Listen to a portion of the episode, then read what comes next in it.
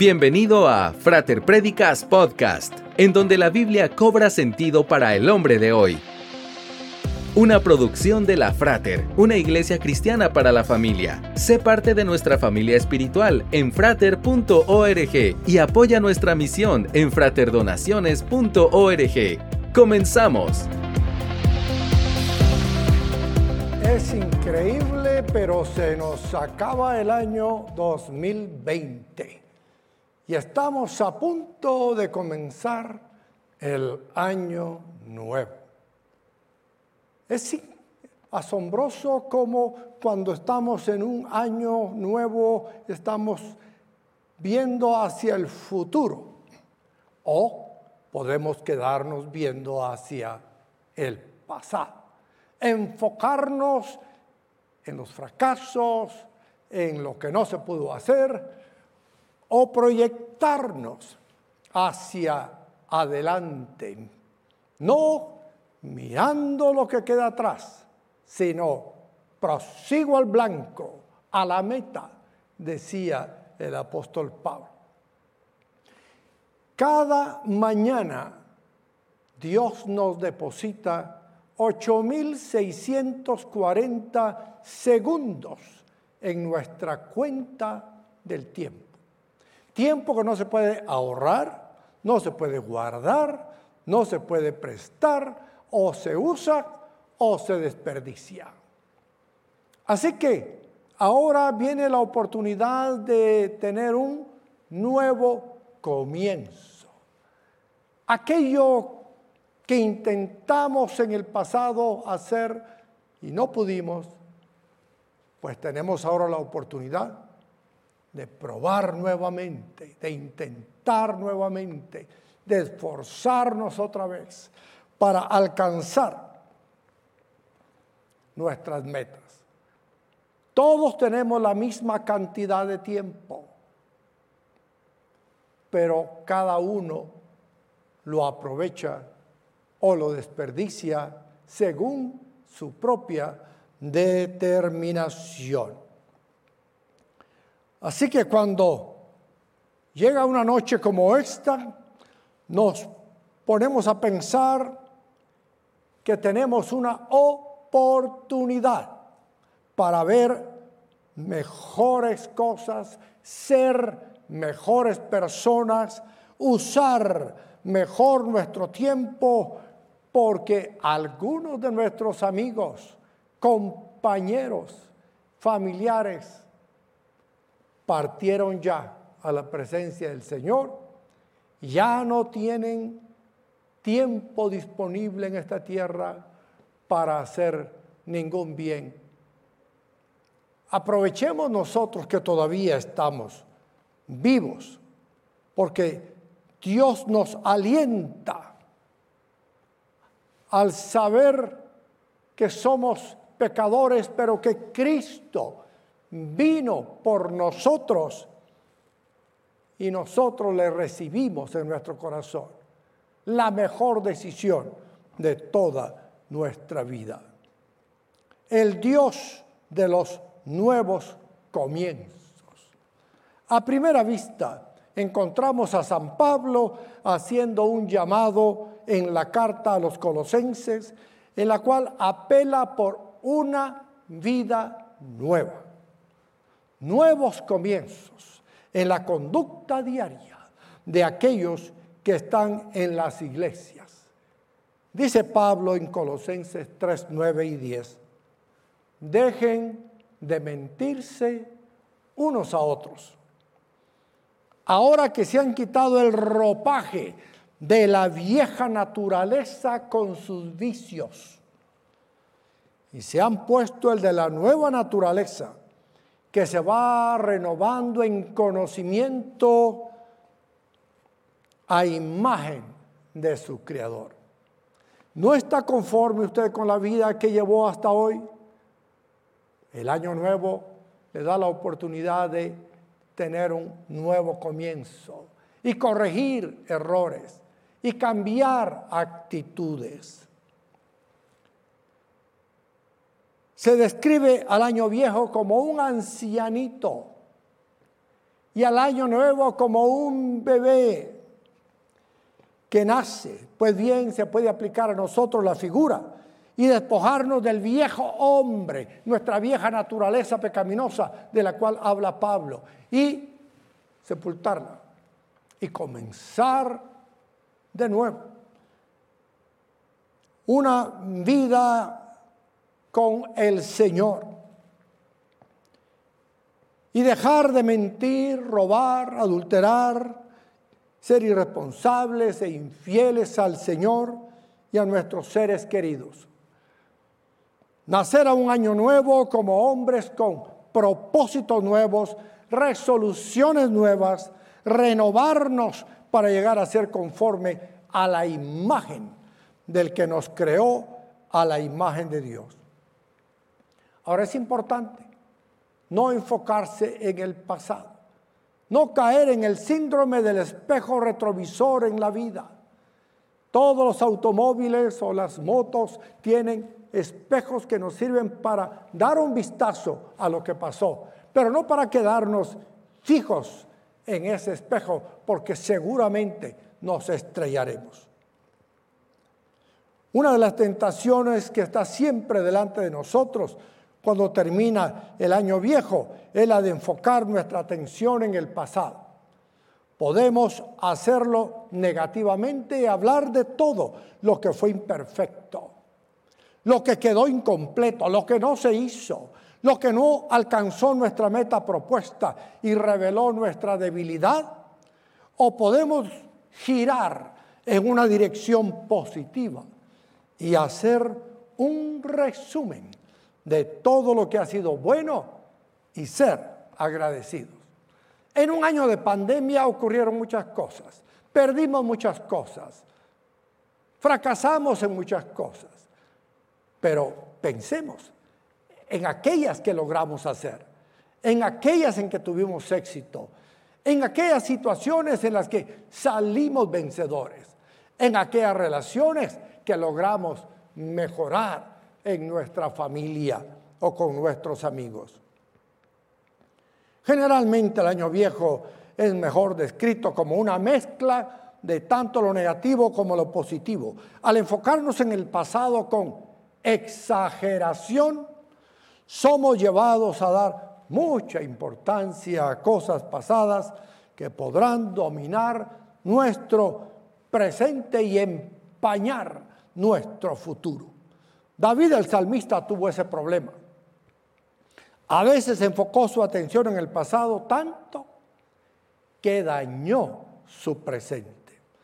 ¿Qué tragedia sería para nosotros si Dios estuviera fascinado con el pasado nuestro, si Dios nos recordara todos los días lo malo que hemos sido, que Él nos dijera a diario lo que fuimos en el pasado. Pero qué bueno es saber que Dios olvida nuestro pasado y así como está de lejos el oriente del occidente, hizo alejar de nosotros nuestros pecados. Si usted va hacia el oriente, nunca llegará al occidente en este mundo, eternamente olvidados los pecados nuestros de parte de Dios. Además dice que los tiró a lo hondo de la mar para no acordarse más de ellos. Dios nos perdona y toma nuestro expediente de antecedentes penales y lo destruye. ¿Sabía usted que aquel que viene arrepentido delante de Dios no tiene antecedentes penales en el cielo? La Biblia dice que su sangre nos limpia de todo pecado. No hay condenación para los que están en Cristo. Los que no andan conforme a la carne, sino conforme al Espíritu. No sufra más porque el diablo le condena y le dice, tú abortaste hace 20 años. Tú caíste en adulterio hace X número de años. Tú engañaste, tú mentiste, tú te emborrachaste, tú robaste. Dígale, es cierto, yo cometí esos, pecados, pero la sangre de Jesucristo su Hijo me ha limpiado de todo pecado. Y Dios ha lanzado tan lejos como está el oriente del occidente, mis pecados, para no acordarse más de ellos. Sí, en tal fecha yo me arrepentí de mis pecados, pedí perdón a Dios, reconocí a Cristo como mi Salvador personal y ahora soy una nueva creación en Cristo. Soy hombre nuevo gracias a su misericordia y a su perdón. Nuevos comienzos. La buena noticia de la gracia es que el Dios al que adoramos es aquel que nos ofrece nuevos comienzos. ¿Fracasó en su hogar este año? Dios le da la oportunidad de un nuevo comienzo.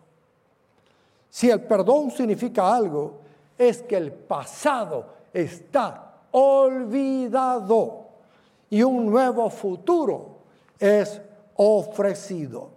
Segunda Corintios 5:17 dice, por lo tanto, si alguno está en Cristo, es una nueva creación.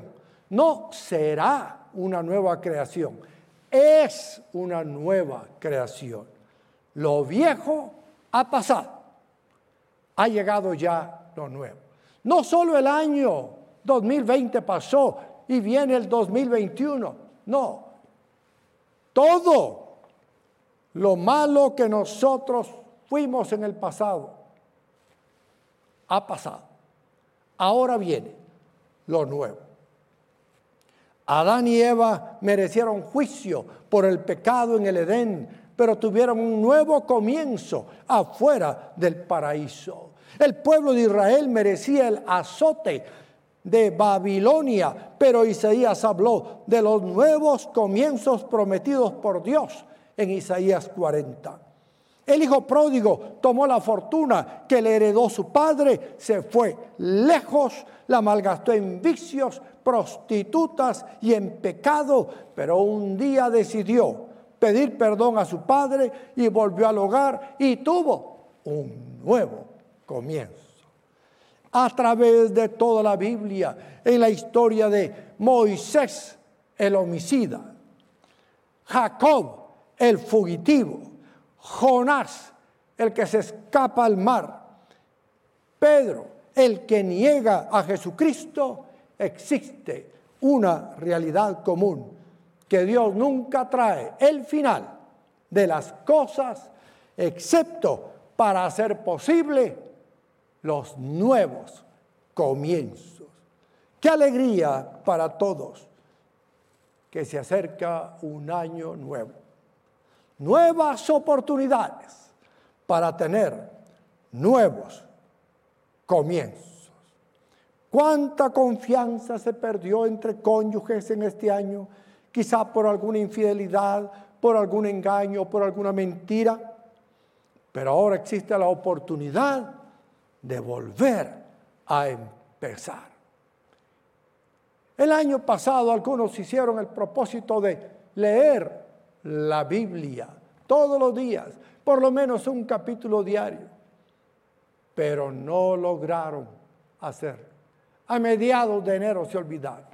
Bueno, ahora hay oportunidad para tener un nuevo comienzo en la lectura de la Biblia, en la oración, en el servicio a Dios, en la fidelidad de traer nuestros diezmos íntegros para los fondos del templo. No hay excusa, tenemos un nuevo comienzo, empecemos a alabar a Dios con nuestro tiempo, talento y tesoro, dando fielmente al Señor lo que es del Señor. Dios quiere bendecirnos y nos da la oportunidad de volver a empezar.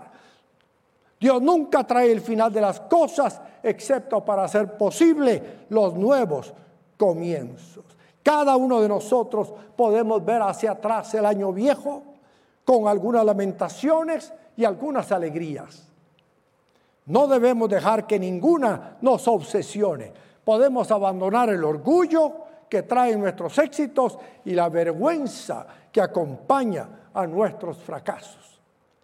Podemos despojarnos del yugo de la culpa. Pablo nunca hubiera invitado a los colosenses a vivir nuevas vidas si eso no fuera posible, pero dijo, Colosenses 2.13.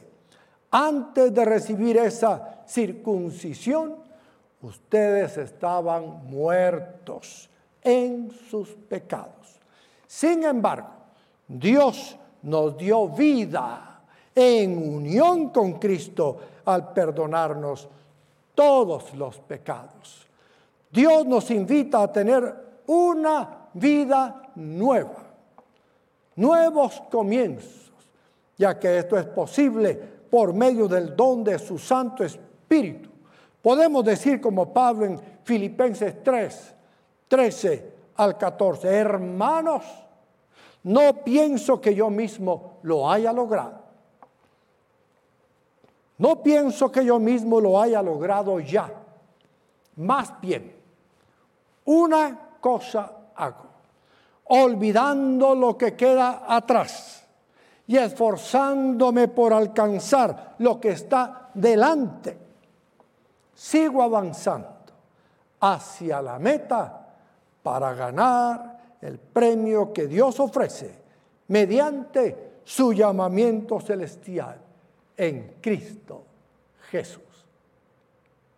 Oremos al Señor y no se desconecte todavía. Después de esta oración continúa este programa especial de Año Nuevo. Así que oremos.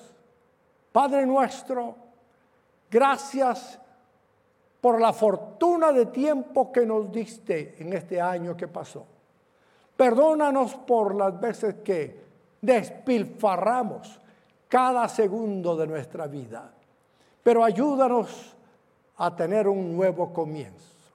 Perdona, Señor, todas nuestras culpas, todas nuestras faltas. Y ayúdanos, Señor, en este año nuevo a aprovecharlo para tener una oportunidad de comenzar otra vez, de comenzar a serte fieles como nunca, fieles en servirte, fieles en adorarte, fieles en proclamar tu palabra, fieles en sostener tu obra con nuestros diezmos y ofrendas. Ayúdanos, Señor.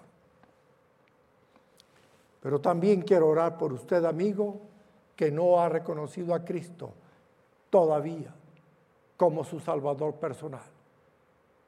Usted me oyó leer 2 Corintios 5, 17, que dice claramente de modo que si alguno está en Cristo, por lo tanto, dice la NBI, por lo tanto, si alguno está en Cristo, es una nueva creación.